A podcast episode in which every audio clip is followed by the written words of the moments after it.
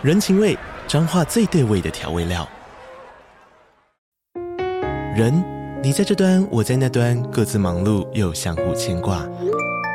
情，街角的吵杂声传递温暖与思念。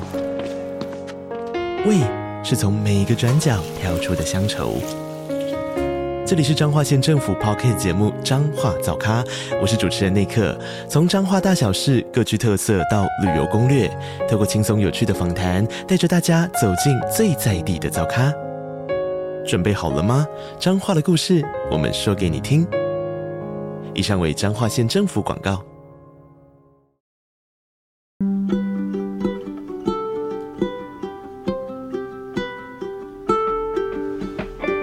听众，大家好，我是 Dr. Selena，欢迎收听最新一集的《小资变有钱》。这个节目是由 Dr. Selena 专为所有小资族量身规划的生活理财节目，希望大家从日常生活议题当中轻松的学习投资理财，有机会改善经济，翻转人生。那呢，我们节目呢，其实前一阵子迎来一百集，那我们也谢谢大家都给我们五颗星的评价。那今天呢，我们其实很开心，请到了好朋友，也是很有名的，在妈妈界的财务管理是很有名的精算妈咪。Hello，听老师你好，听众朋友们大家好，我是来自另外一个 Podcast 频道，叫做精算妈咪的家计部，所以大家都叫我精算妈咪 Sandy Two。那 Sandy Two 呢，其实呢，就是。呃，他一直在推广的是希望妈妈们能够有更好的财务管理的概念，然后让每一个家庭都幸福这样子。那今天我们要分享的题目呢，其实是所有的妈妈都要学习的，就是妈妈必学的家庭财务管理课。那请到 Sandy Two 应该是最最适合的。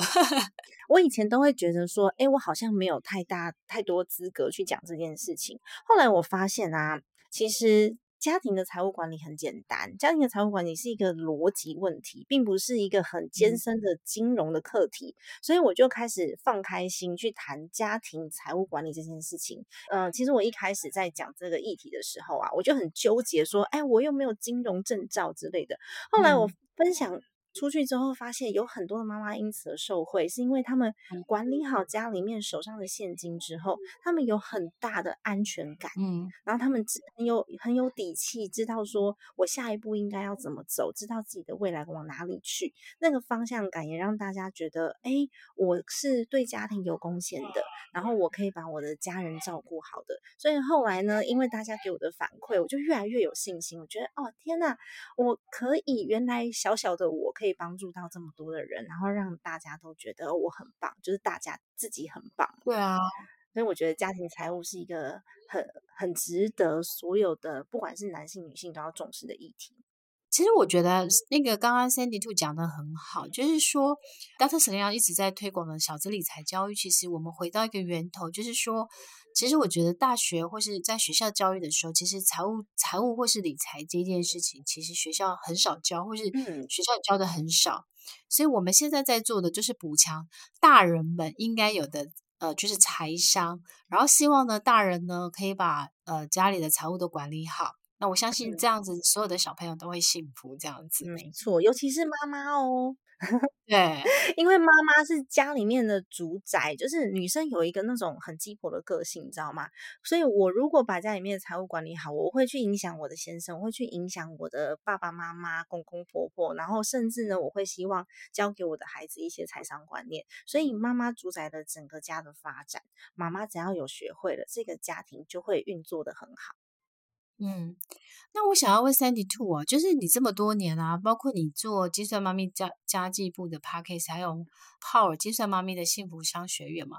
那你有这么多的一个经验，嗯，那我想问你的第一个问题是，妈妈如何做好家庭的一些财务规划？做好家庭的财务规划，我觉得首先呢，就是你要知道你有多少底气。这个所谓的底气，就是很多人到现在为止，他不知道他的家里面的资产到底有多少。反正呢，我的账户里面有钱，我就花；那没钱呢，我就呃去想办法凑钱，这边卖一卖股票，那边那边去去凑一下，东凑东西凑凑。可是其实这样子的消费习惯，真的会影响家庭很多，而且是没有规划的。你没有方向。你就不知道该往哪里去。所以首先我都会邀请大家，你一定要先把家里面的资产跟负债稍微盘点出来，这是很简单的步骤，因为家庭的账务不复杂，就你有几个银行账户，你有几张信用卡，你有没有贷款，就结束了。没有其他的额外的东西，那你的那个投资部位有多少资产，就差不多就算得出来了。那我们才去依照我们现在的现金流，就是我每个月赚多少钱，剩下多少钱去做规划。嗯，那这个时候呢，我们就会知道，呃，我有多少的余裕可以帮孩子。去规划他的教育基金，或是规划我们自己的退休金，或是我有没有办法买房子？他最后那个金额才是最重要的，因为有很多的呃老师都会讲说，哎，要百分之多少是保险金，百分之十是买保险的嘛？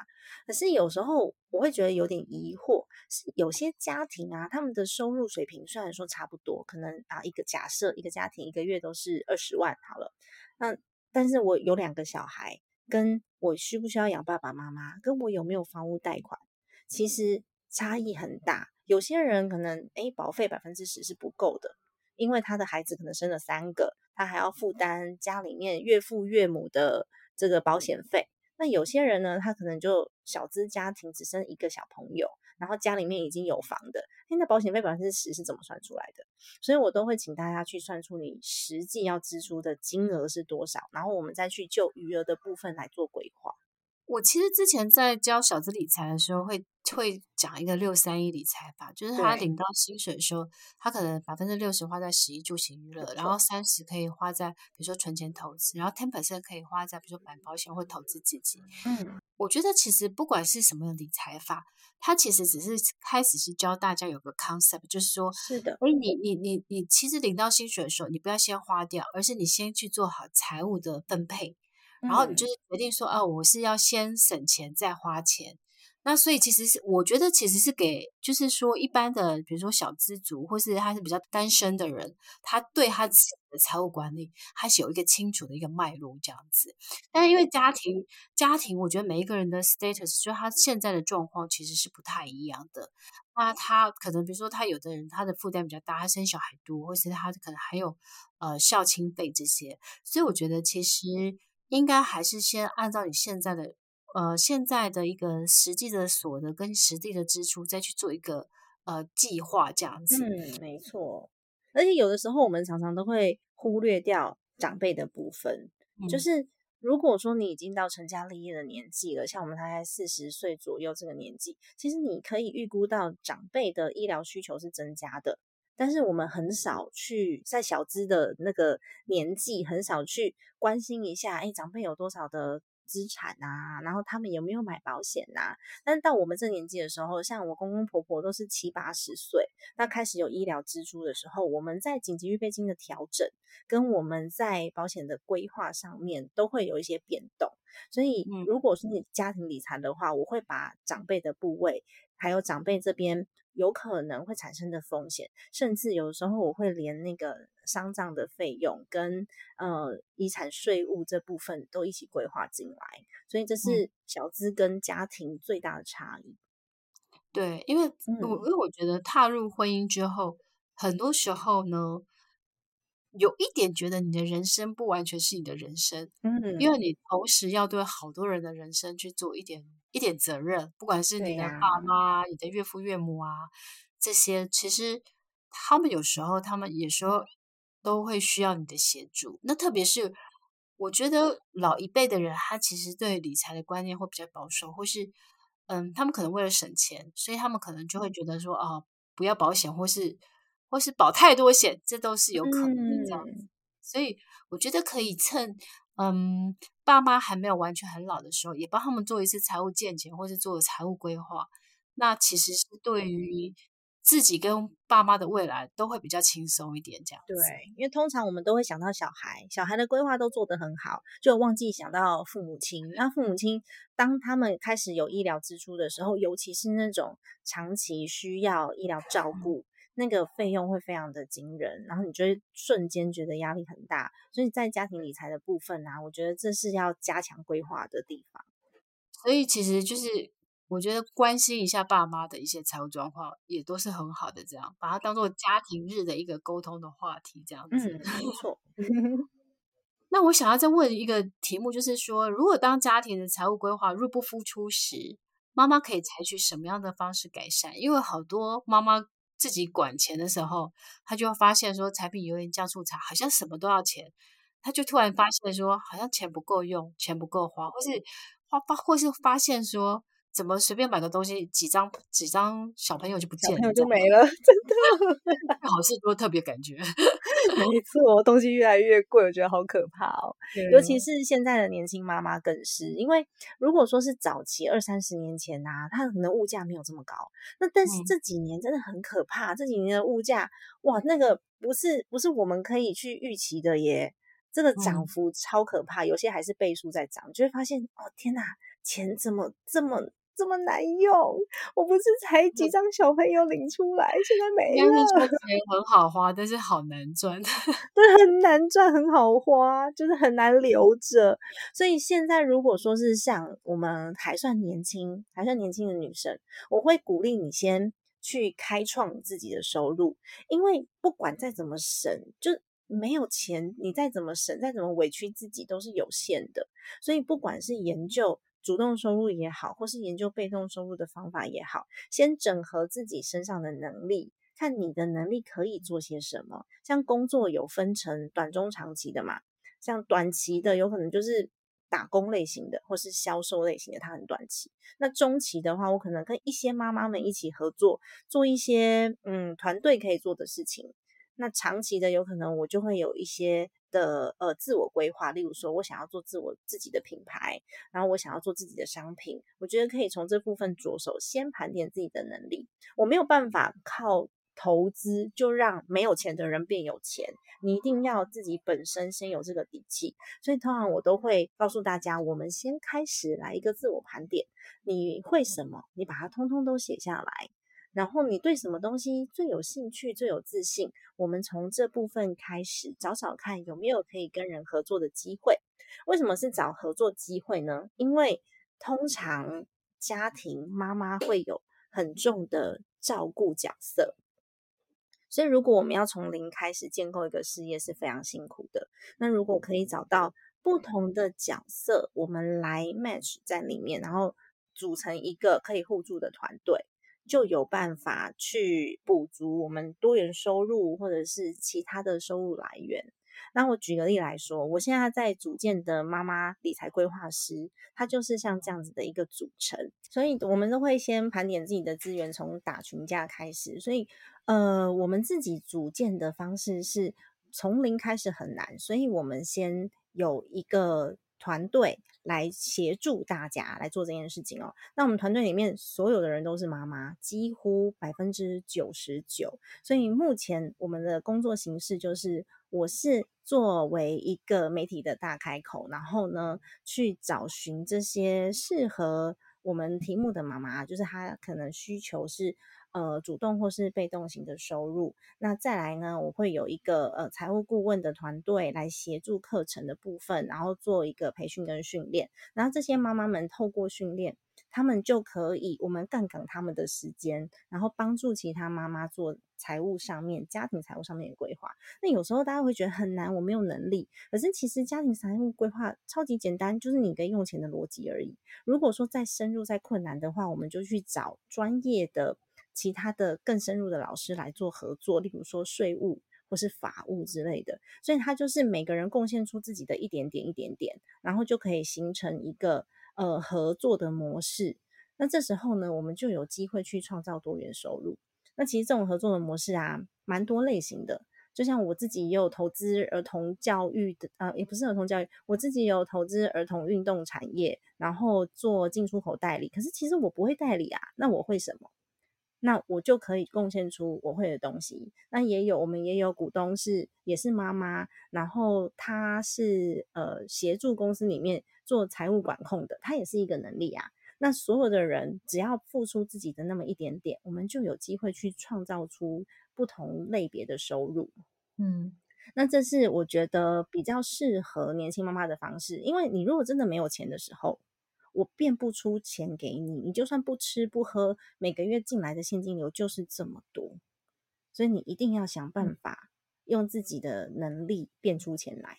其实我觉得妈妈其实她变出钱来的方法，她就是开源跟节流。没错，那开源的话就是想办法，比如说刚刚讲的，就是呃，你可以开始，比如说经营自品牌啊，做团妈啊，斜杠啊，嗯，或是去坚持啊。嗯、其实我有觉得有非常多的嗯。妈妈可以想办法赚钱的机会，只是我觉得妈妈比较辛苦的是说，如何在于就是比如说带孩子啊，或是呃就是照顾家庭啊，然后还要抽出时间做这个，嗯、或是呃妈妈可能还要去上班，已经很忙了，然后还要去做这些东西，所以我觉得妈妈难的是在于妈妈的一天时间就是有限，那怎么样去啊、呃、妥善的去做规划，然后又可以，我觉得那可以再做另外一个题目。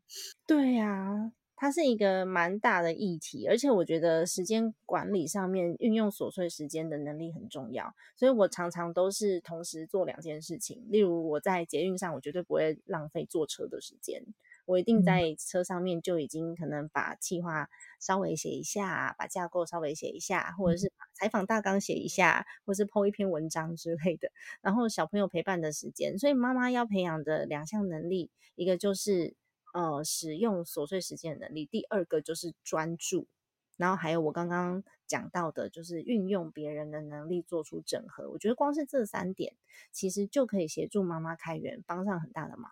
嗯，对。所以其实我觉得刚刚那个建议都蛮好的。好，然后所以就是我我觉得其实很多的东西其实是呃也要练习耶，就是对练习，比如说哦、呃，你怎么妥善运用你的时间？然后就像比如说我每次在。嗯，搭捷运的时候，我就会很忙，因为我就会研究股票，然后或是或是，就是说，呃，有一些代办事项啊，然后或是去，比如说，呃，可能有时候还有简单的康扣这样子，嗯，反正就是说，大家的时间都有限，但是时间怎么挤出来这件事，我觉得大家都是需要有机有有智慧跟 practice 这样子，没错，而且有时候要跟自己的小孩合作啊。就我的小朋友，其实他大概四个多月大就跟着我到处去，所以他现在虽然才四岁，但是他可以在我讲讲座的时候，做讲座的时候，他在后面玩积木啊，玩磁铁片啊，画画啊，大概可以撑两个小时吧。所以有一个呃快乐的妈咪，就背后有一个就是可以可以 co-work 的小孩子。没错，就是小朋友也是，他们也是可以。可以习惯我们的生活模式，然后可以体谅。那 Sandy Two，我想要再问你哦，嗯、如果妈妈在做家庭规划的时候，跟另外一半的意见有一点不太一样的时候，她怎么去做沟通？就因为比如说老公啊，就另一半啊，然后如果在做这个规划的时候，老公质疑他说：“诶，你为什么这样？就是乱花钱啊，或是你这样管不好钱这样子？”然后妈妈怎么去理性的做沟通呢？哦，我觉得要看问题是什么耶，因为其实这问题还蛮细的。我七月份的时候会在那个好学校开一堂课，就在讲这个。刚好七月份要募资上线那个好学校哈好的课程这样子，因为它其实是一个蛮大的议题。然后我后来就请了我自己的好朋友，他是他是婚姻与家族治疗所的心理咨商师，我们合作了像这样子的一个课程，他是。呃，可以针对比较细的，就是心理状态去沟通的。不过我觉得，嗯、呃，最主要的是对方也不想要我们干涉他太多，然后我们也不想要对方干涉我们太多，但是我们又需要达成共识。所以有些比较大的议题，我们在沟通的时候，你就可以抓出对方在意哪些点。那你要知道说，这这几个点他为什么会在意。然后我非常的推崇，就是两个人都要领零用钱这件事情。嗯。嗯，因为很多人说，哎，家庭的账户共管共管呐。那有时候我先生要买的东西真的很匪夷所思，诶，我也搞不清楚他为什么要买这个。然后我就会觉得，哎，你干嘛花你家里面的钱？我很生气。然后先生也会觉得说，哎，你上次买那个包明明就很丑啊，那个衣服、那裙子，为什么你要买那么多件？先生也会不懂。所以，如果我们有自己可以运用的金钱，并且是双方不不不干涉的，我觉得就 OK 了。所以，通常我都会希望大家，你可以把家里面的这些大项支出，比如说保险费、家庭里面的教育费、我们的退休金这种比较大项共同支出，先抓出来。就像刚刚倩怡老师有讲到，我收入进来的时候，我就先分配嘛。分配完之后，我们自己的零用钱，我我分到零用钱账户里面的时候，我就当花掉了。我也不会去干涉我先生。就像我先生他已经买了三个 iPad 了，我不知道为什么他需要这么多的 iPad，然后我也不知道为什么他需要这么多的迷你音响，但是他喜欢买，他开心，在我的预算管控之内。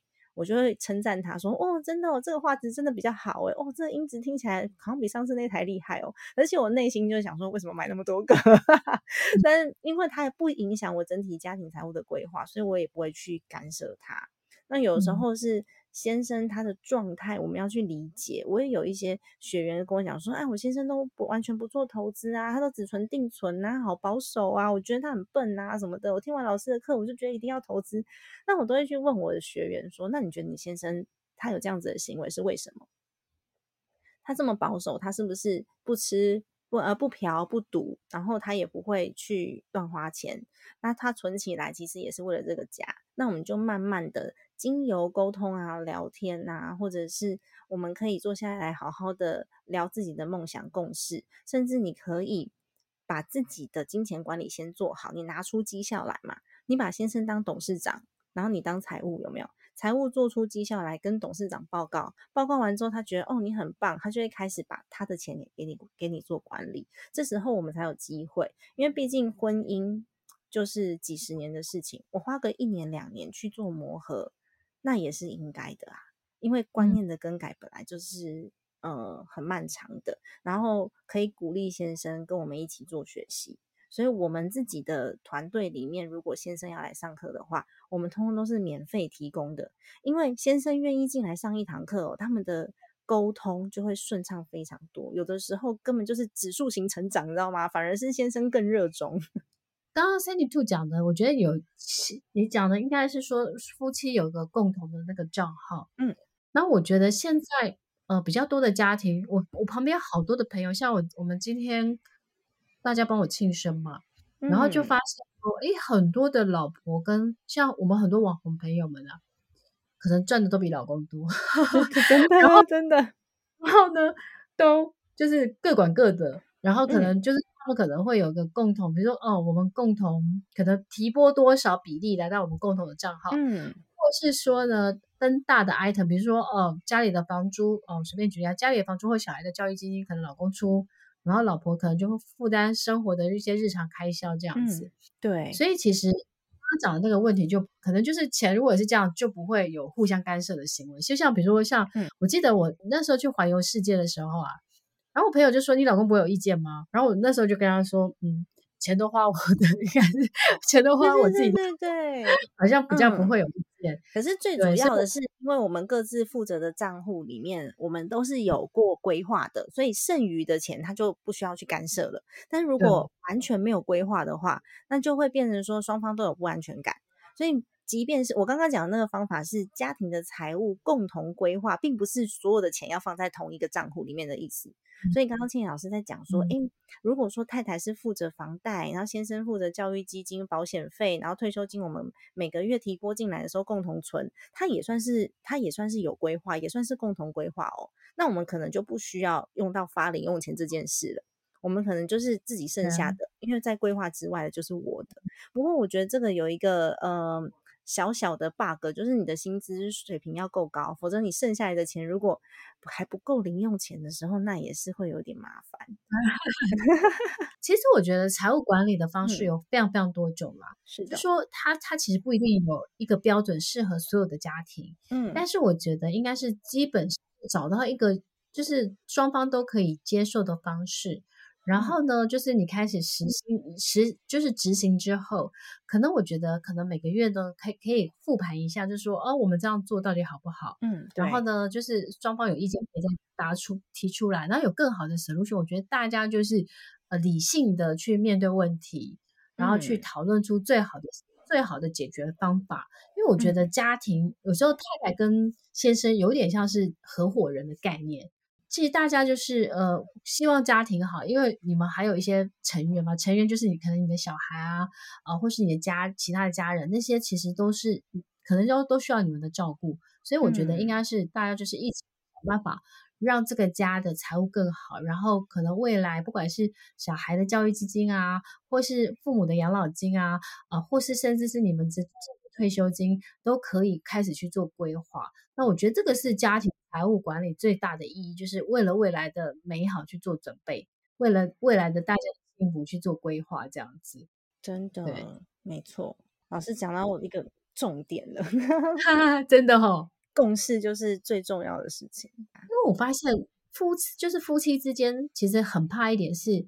我觉得可能生活的压力会逼着大家情绪会变得很低，因为可能每天你在工作的时候，你会面对，比如说像是，呃，就是客户啊、主管啊、同事啊，所以你有非常多的情绪的压力。嗯，通常是回到家的时候，我们对于家人的忍耐度会最低，因为我可能他跟你最亲密，嗯，所以你对他可能讲话是最。最最没最近有时候太太会常会觉得说，你对外面的人讲话那么温柔，为什么对我讲话这样子？或者老公也会说，哦、对对。所以我觉得其实有时候最亲近的人，嗯、他反而是你最亲密的人，你反而应该好好的跟他说话，好好的跟他沟通，然后稍微有一点耐心这样子。嗯、那我觉得对于家庭的幸福美满也是非常非常重要的这样子。对，嗯，没错。那我最后想要问一下，那如果说。三弟，我想要再问你啊，就有很多的父母，我觉得他们一辈子努力的就是为了小孩的未来。那父母如何帮小孩规划呢？教育基金呢？规划教育基金，我觉得这也是看经济能力。因为其实很多的爸爸妈妈把教育放到很前面的位置，我也觉得我认同。但是假设我们家里面的经济是没有办法支持小朋友什么念双语实验小学，又要补这个补那个，又要出国的，你如果真的没办法的话，其实现在的公立学校的义务教育其实做的也还不错。那我们就不需要有这么大的压力，因为现在有很多的爸爸妈妈啊，他会把孩子的教育放在很前面。反而自己没有存退休金，嗯，那很可怕。因为小朋友他至少他念到呃义务教育念完之后，他还可以做学贷，他可以把书完成，把把那个学业是完成的。但是假设你什么都没有留给自己，然后你六十五岁退休，不要不要说活到八十五九十好了，活到八十岁就好了，那也是一个十几二十年的时间，小朋友的负担会变得超级大。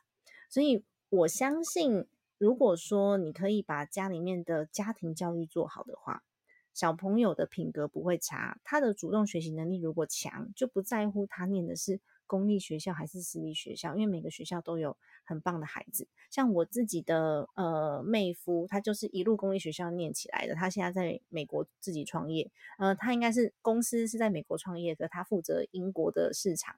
所以其实每个人都会有他自己的发展机会。不过，身为妈妈，我也我也是一个会有教育教那个教育的焦虑的妈妈，因为我自己是接受呃从小到大接受私立学校教育起来的，然后我就会觉得我好像可以给他多一点，我也会愿意。但是是在我自己照顾好我自己之后，有能力我才去做这件事。那我小朋友的教育基金呢，是他两个月大，我做完月子的时候。我就去帮他开了证券户，所以他已经不断的在累积他的教育资金。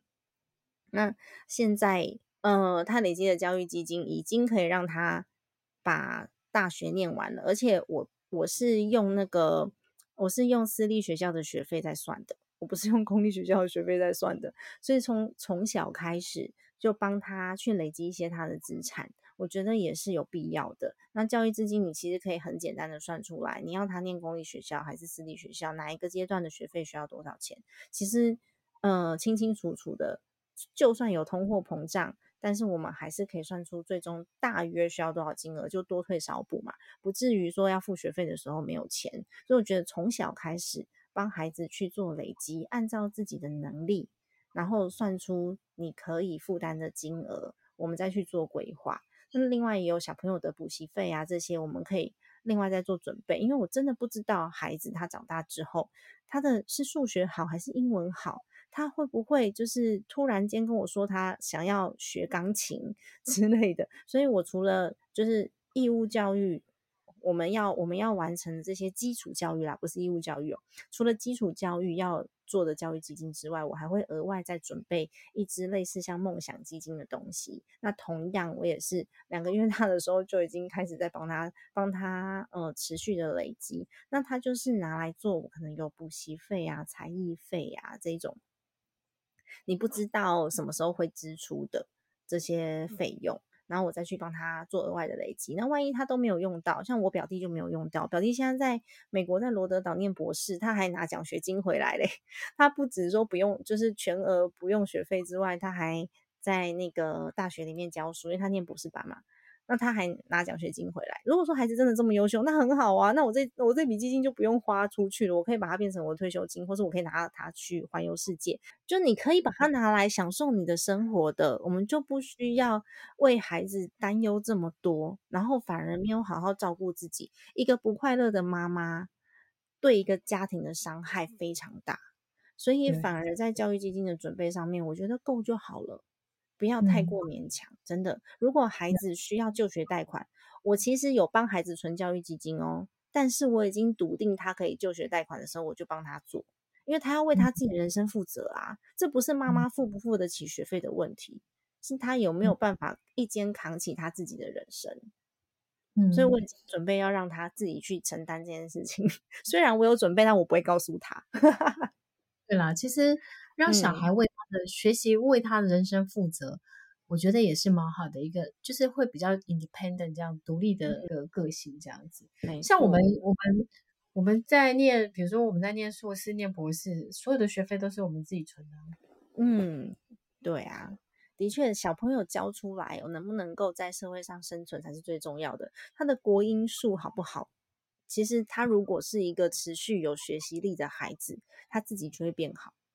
嗯，真的好啊！今天我们很谢谢金算妈咪 Sandy Two 跟我们带来妈妈的家庭财务管理的一些呃 tips 或是一些心法。那希望呢这一集呢对所有的妈妈们呃在做财务管理的时候有一些些小小的启发。